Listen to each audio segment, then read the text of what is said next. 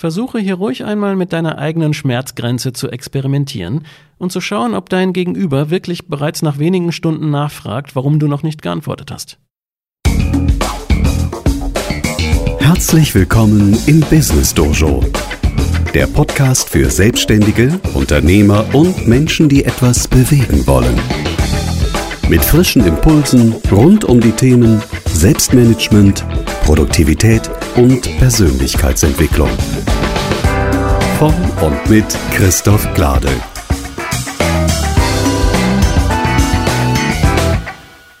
Hallo und herzlich willkommen zur Folge 27 des Business Dojo Podcasts. Ich bin Christoph Glade. Heute geht es um die Enttarnung der fünf häufigsten Produktivitätsmythen. Dazu werde ich zuerst kurz erläutern, was ich selbst unter Produktivität verstehe und worin der Unterschied liegt zur Effektivität und zur Effizienz. Denn diese Ausdrücke werden gerne mal miteinander verwechselt oder synonym verwendet. Eine kurze Definition des Begriffs Produktivität gibt es also gleich vorab und dann geht's direkt weiter mit den fünf häufigsten Produktivitätsmythen, die uns immer wieder begegnen, vor allem weil sie fast schon gebetsmühlenartig ständig wiederholt werden. Die möchte ich heute gerne enttarnen, denn wenn du weiterhin an sie glaubst, dann können sie dich unterm Strich viel Zeit und Energie und damit auf Dauer bares Geld kosten.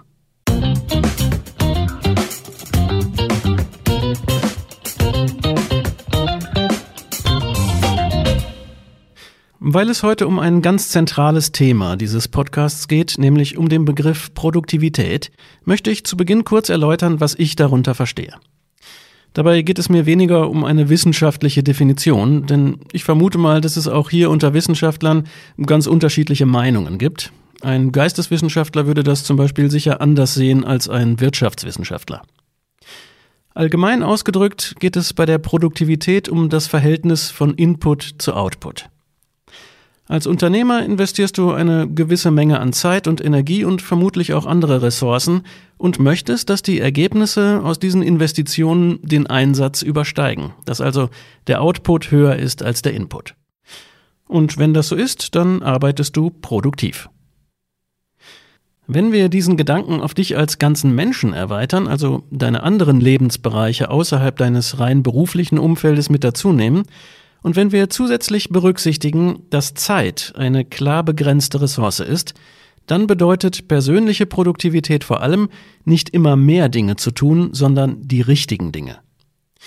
Meine persönliche Definition könnte zusammengefasst also lauten, Produktivität bedeutet, die richtigen Dinge zu tun, um mit der eingesetzten Zeit und Energie die bestmöglichen Ergebnisse zu erzielen. Die anderen beiden Begriffe, die damit in Zusammenhang stehen und manchmal fälschlicherweise synonym verwendet werden, sind Effizienz und Effektivität. Kurz erklärt, Effizienz bedeutet, in der gleichen Zeit mehr Dinge zu erledigen und Effektivität bedeutet, eine geeignete Maßnahme zu ergreifen, um ein Ziel zu erreichen. Das muss also nicht zwingend die am besten geeignete Maßnahme und damit die effizienteste Maßnahme sein. Zur Veranschaulichung ein Beispiel. Stellen wir uns vor, du bist im Wald und hast etwas Zunder gesammelt, um ein Feuer zu machen. Als Werkzeug hast du aber nur einen Hammer mit im Gepäck. Du versuchst mit dem Hammer auf den Zunder einzuschlagen, in der Hoffnung, dass Funken entstehen, die den Zunder entzünden. Das funktioniert nicht, denn ein Hammer ist hier schlicht das falsche Werkzeug. Es ist nicht geeignet, dein Ziel zu erreichen, nämlich Feuer zu machen. Also gehst du weiter durch den Wald und hast Glück, denn du triffst auf einen Waldarbeiter und fragst ihn, ob er dir einen Bohrer ausleihen kann. Du weißt, dass du mit einem Bohrer durch schnelle Drehung genügend Reibungswärme erzeugen kannst, um den Zunder ans Brennen zu bekommen. Du bekommst deinen Bohrer ausgeliehen und damit werden deine Bemühungen effektiv. Zwischen deinen Händen drehst du jetzt den Bohrer in dem Zunder, den du auf einem kleinen Brett aus Rinde angehäuft hast, und drehst und drehst und mühst dich nach Kräften ab. Der Waldarbeiter sieht dir zu und ohne zu verstehen, was du da genau machst, fragt er dich freundlich, ob er dir vielleicht seine Handbohrmaschine leihen soll, damit du es etwas leichter hast. Das nimmst du natürlich dankbar an und jetzt wirst du effizient, da du mit der mechanischen Handbohrmaschine viel weniger Kraft aufwenden musst und sich der Bohrer viel schneller dreht und damit mehr Reibungswärme erzeugt. Schon steigt etwas Rauch auf und der Zunder beginnt zu glimmen geht aber immer wieder aus. Und während du dich selbst weiter abmühst und immer schneller kurbelst, damit endlich etwas Glut entsteht, schaust du zu dem Arbeiter rüber und siehst aus dem Augenwinkel, wie der sich eine Zigarette in den Mund steckt, aus seiner Hosentasche ein Feuerzeug holt und sich die Zigarette damit anzündet. Klar, jetzt musst du lachen, denn es fällt dir wie Schuppen von den Augen, dass du ihm bisher einfach die falschen Fragen gestellt hast. Jetzt ist es dir natürlich klar und du bittest ihn darum, dir sein Feuerzeug zu geben, damit du endlich dein Ziel erreichst. Dein Feuer brennt und jetzt bist du im wahrsten Sinne produktiv geworden. Denn du hast endlich das Richtige getan, nämlich um ein Feuerzeug gebeten und konntest so mit einem minimalen Aufwand ein maximales Ergebnis erzielen.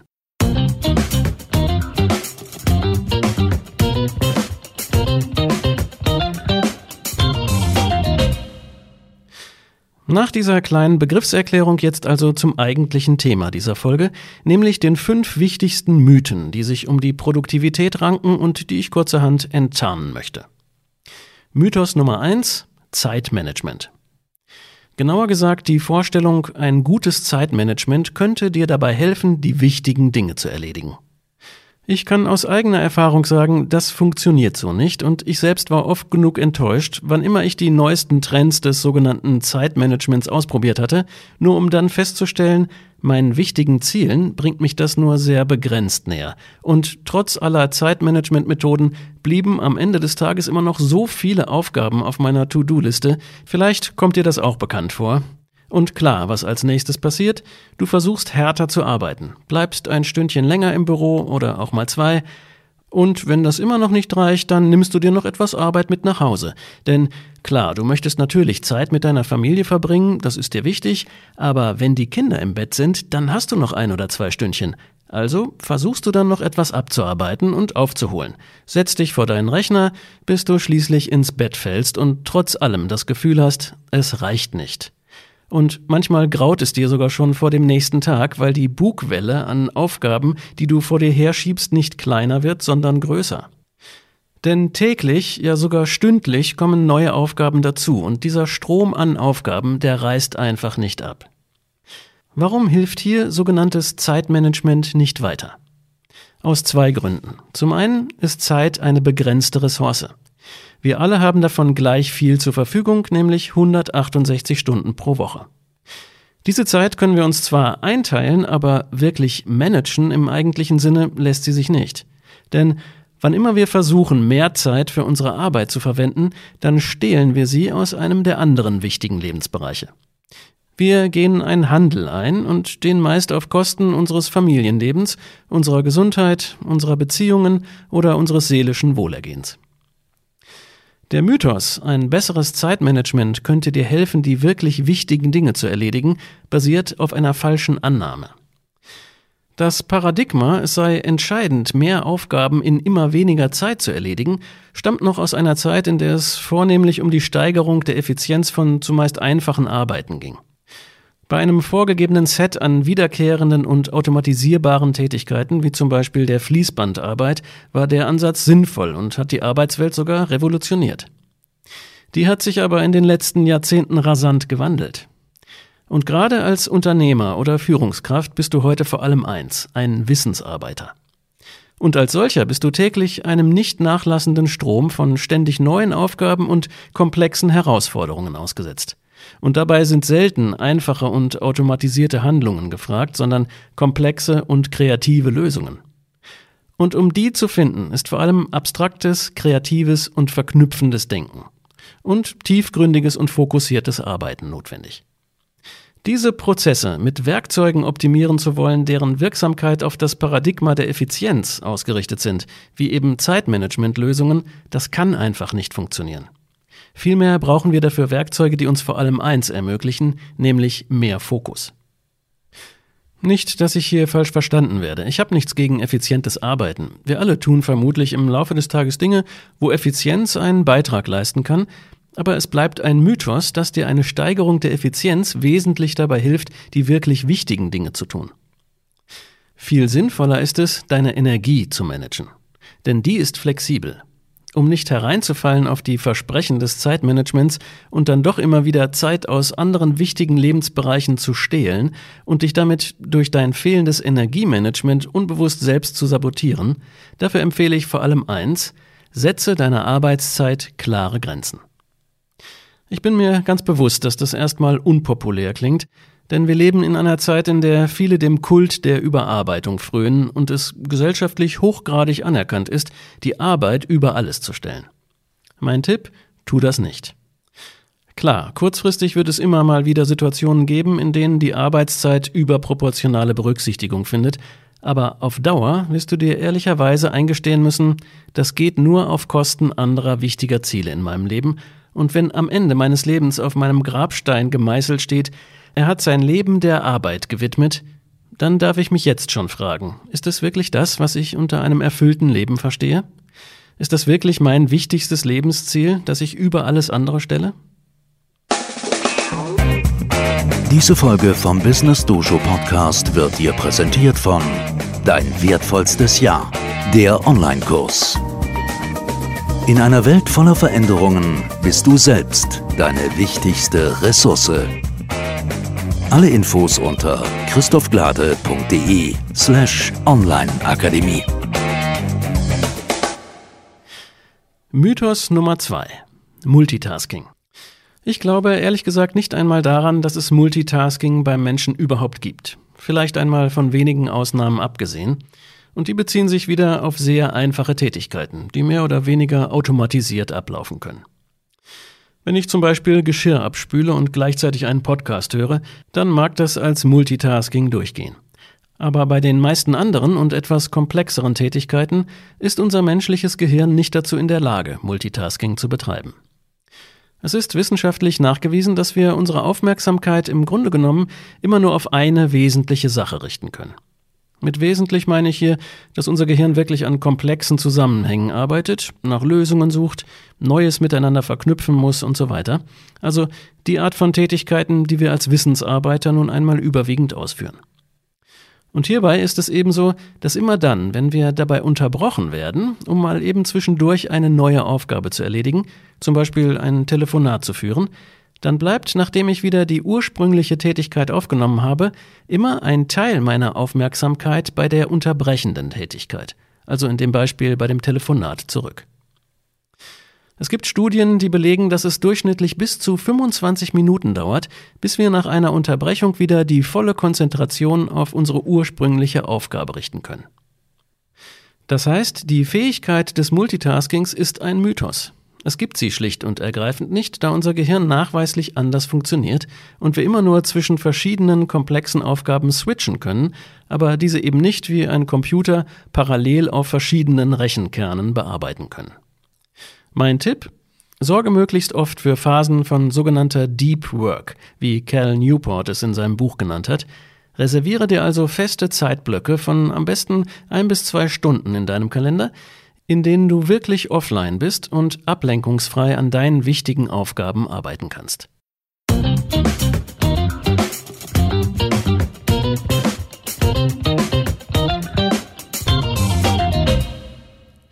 Kommen wir zu Mythos Nummer drei, dem intensiven Tracking aller Aufgaben. Also genauer gesagt zu der Vorstellung, dass du deine Produktivität steigerst, wenn du alle Aufgaben notierst und dann in irgendeiner Form weiter verarbeitest oder verwaltest, zum Beispiel mit Hilfe eines Taskmanagers.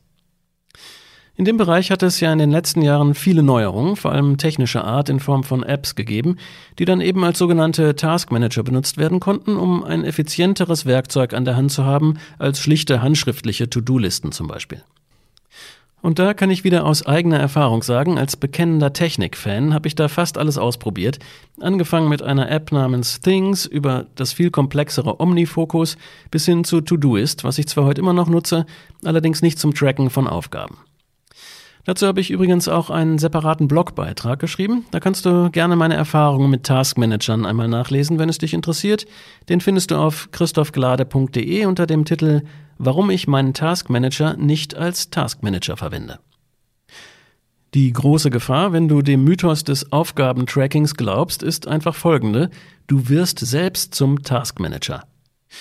Ja, das ist mir tatsächlich so passiert. Irgendwann habe ich festgestellt, dass ich mehr Zeit mit dem Managen der Aufgaben verbrachte, als mit deren Erledigung. Und ausgenommen du bist hauptberuflicher Projektmanager, das steigert natürlich keinesfalls deine Produktivität. Und daher ist und bleibt es ein Produktivitätsmythos. Mein Tipp, nutze für Aufgaben, die neu auf dich zukommen, zuerst die Zwei-Minuten-Regel. Bedeutet, wenn du die Aufgabe tatsächlich für wichtig genug ansiehst, dass du sie erledigen möchtest und sie dauert maximal zwei Minuten, dann schreib sie nicht auf, sondern erledige sie sofort.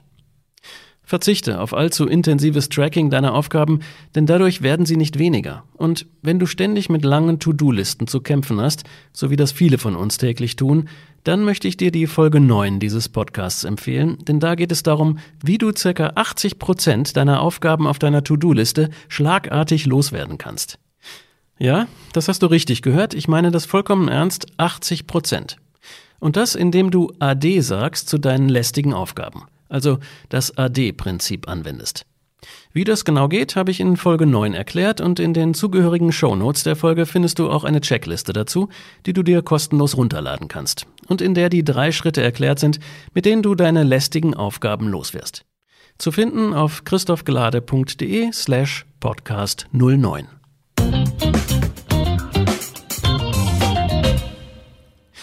Und damit kommen wir zu Mythos Nummer 4, Je knapper deine Kommunikation ist, desto effizienter ist sie. Das ist etwas, das ich oft erlebt habe bei Führungskräften, dieser Gedanke, ich kommuniziere besser kurz und knapp, damit ich mich schnell wieder den wichtigen Dingen zuwenden kann. Also werden zum Beispiel Anfragen per E-Mail am besten nur in wenigen kurzen Worten beantwortet, manchmal sogar unter Verzicht auf Höflichkeitsfloskeln wie Anrede oder einen Gruß zum Schluss. Das mag in seltenen Fällen bei der firmeninternen Kommunikation noch entschuldbar sein, spätestens wenn das aber in externen E-Mails mit Geschäftspartnern oder Kunden geschieht, kann das eine fatale Wirkung haben. Denn wir Menschen sind nun einmal soziale Wesen und als solche möchten wir mit einem Minimum an Wertschätzung behandelt werden und dazu gehört nun mal eine persönliche Ansprache und möglichst auch eine freundliche Verabschiedung. Wer möchte schon zum reinen Befehlsempfänger werden oder das Gefühl haben, gar nicht mehr als Mensch wahrgenommen zu werden? Das kann natürlich besonders schnell bei der schriftlichen Kommunikation passieren, in der insbesondere bei digitalen Textnachrichten, also E-Mails, Slack, WhatsApp oder Twist-Nachrichten oder in Social-Media-Kanälen ja eine gewisse Freiheit herrscht, was den Kommunikationsstil angeht. Trotzdem ist es gut, sich bewusst zu machen, welchen Sprachstil ich hier wähle welche Erwartungen vielleicht bei meinem Gesprächspartner bestehen und vor allem, welche Vorkenntnisse er oder sie hat, um das von mir kommunizierte auch richtig verstehen zu können. Eine in diesem Sinne effiziente Kommunikation kann also nicht allein darauf basieren, sich möglichst knapp auszudrücken.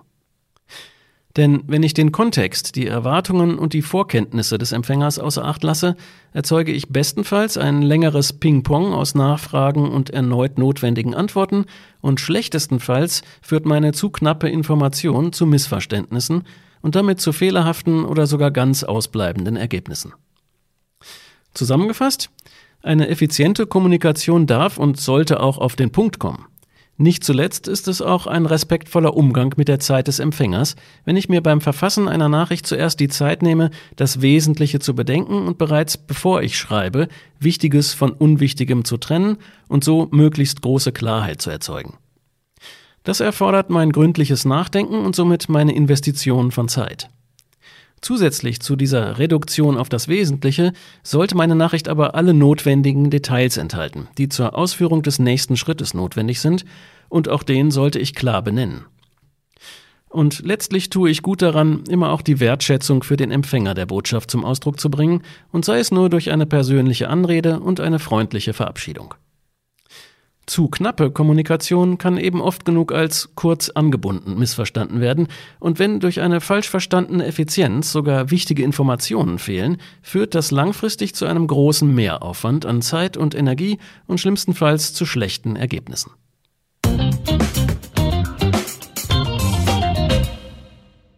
Und nun zu Mythos Nummer 5. Reaktionsgeschwindigkeit ist wichtig. Gerade in Zeiten, in denen die Grenzen zwischen Berufs- und Privatleben immer mehr zu verschwinden scheinen, ist es bei vielen üblich geworden, auch nach Feierabend noch für berufliche Anliegen verfügbar zu sein. Viele sind bereit, abends noch E-Mails zu beantworten, berufliche Telefonate auf dem Handy entgegenzunehmen und so weiter. Dahinter steht oft der Irrglaube, dass andere das schließlich von mir erwarten. Und, zumindest in einer bestimmten Phase der eigenen Karriere, schmeichelt es vielleicht auch etwas dem Ego, wenn ich gefragt bin und zu jeder Tages- und Nachtzeit angerufen werde. Ich gehe jetzt aber mal davon aus, dass du über diesen Punkt längst hinaus bist und weißt, wie wichtig und begrenzt deine Zeit ist und dass du gut daran tust, anhand übergeordneter Ziele zu entscheiden, wofür du deine Zeit einsetzt und warum es sich lohnt, klare Grenzen zu setzen. Reaktionsgeschwindigkeit auf eine Anfrage von außen ist meiner Erfahrung nach als Führungskraft überraschend selten von entscheidender Bedeutung. Einzige Ausnahme, deine Stellenbeschreibung sieht dies explizit so vor, also zum Beispiel wenn du Kommunikationsmanager oder Leiter des Kundenservice bist. In allen anderen Fällen reicht fast immer eine Antwort innerhalb von 24 oder sogar 48 Stunden aus. Versuche hier ruhig einmal mit deiner eigenen Schmerzgrenze zu experimentieren und zu schauen, ob dein Gegenüber wirklich bereits nach wenigen Stunden nachfragt, warum du noch nicht geantwortet hast. Du wirst vermutlich feststellen, dass das oftmals gar nicht so erwartet wird und kannst außerdem die Erfahrung machen, dass du deine Kommunikationspartner auch in einem gewissen Rahmen erziehen kannst. Wenn du regelmäßig auf bestimmte Anfragen zum Beispiel erst nach 48 Stunden antwortest, wird sich dein Gegenüber daran gewöhnen. Und du kannst dich ebenfalls dafür entscheiden, die Erwartungen anderer an deine Reaktionsgeschwindigkeit im Vorfeld bereits bewusst selbst zu setzen. Wenn du zum Beispiel auf der Unternehmenswebsite klar kommunizierst, dass auf Anfragen zum Thema XY in der Regel binnen 48 Stunden geantwortet wird, weiß der Anfragende, womit er zu rechnen hat und ist auch nicht enttäuscht, wenn es dann tatsächlich 48 Stunden dauert. Für dich als Unternehmer ist es entscheidend, deinen eigenen Prioritäten den Vorzug zu geben und nicht in einen Reaktionsmodus zu geraten, der den Prioritäten anderer gehorcht. Es ist also ein Mythos, dass eine hohe Reaktionsgeschwindigkeit ein Zeichen für gesteigerte Produktivität ist. Das Gegenteil ist richtig. Um an deinen wichtigen Aufgaben arbeiten zu können, darfst du gar nicht immer auf alles schnell reagieren. Vielmehr solltest du sogar generell die eigene Verfügbarkeit für andere klar begrenzen. Daher mein Tipp, nutze wann immer möglich asynchrone Kommunikation und erwarte auch von deinen Mitarbeitern nicht jederzeit sofort verfügbar zu sein. In der heutigen Zeit der rasanten Kommunikationsgeschwindigkeit via E-Mail, WhatsApp oder Slack sind wir alle in Gefahr, always on zu sein und vermeintliche Erwartungen an unsere Reaktionsgeschwindigkeit unreflektiert zu erfüllen und damit eine Spirale in Gang zu setzen und unsererseits sofortige, beinahe synchrone Antworten zu erwarten. Mit asynchroner Kommunikation kannst du dem einen Riegel vorschieben und dir selbst und deinen Mitarbeitern ein fokussiertes Arbeitsumfeld erschaffen, in dem es möglich ist, auch für längere Zeitabschnitte ungestört und mit der notwendigen Konzentration an wichtigen und den großen Zielen dienenden Aufgaben zu arbeiten. Dabei kann dir übrigens auch eine bewusst geplante persönliche Kommunikationsstrategie sehr gute Dienste leisten. Wie du dir die schnell erarbeiten kannst, darüber habe ich in Folge 21 gesprochen. Wenn du die noch nicht kennst, möchte ich sie dir zu diesem Thema sehr ans Herz legen. Du findest sie unter christophglade.de slash podcast 21.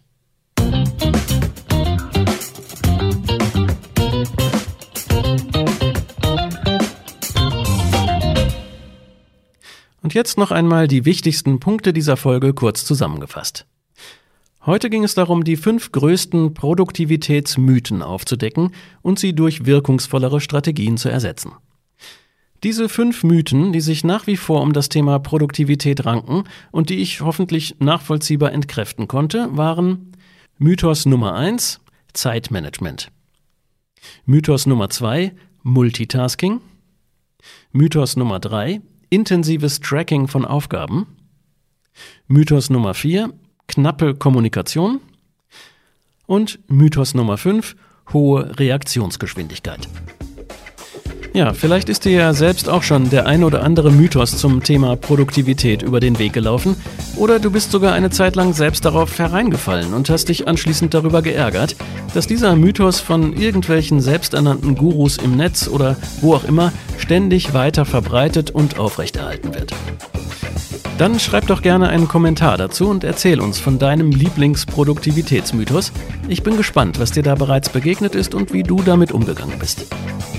Gerne also als Kommentar unten auf der Website zu dieser Folge unter christophglade.de slash podcast 27. Oder auch einfach per E-Mail an mich, also an christoph at christophglade.de. So oder so, ich freue mich von dir zu hören. Für heute sage ich vielen Dank fürs Zuhören und bis zum nächsten Samstag, denn dann erscheint wie immer die nächste Folge des Business Dojo Podcasts. Bis dahin wünsche ich dir eine produktive Zeit.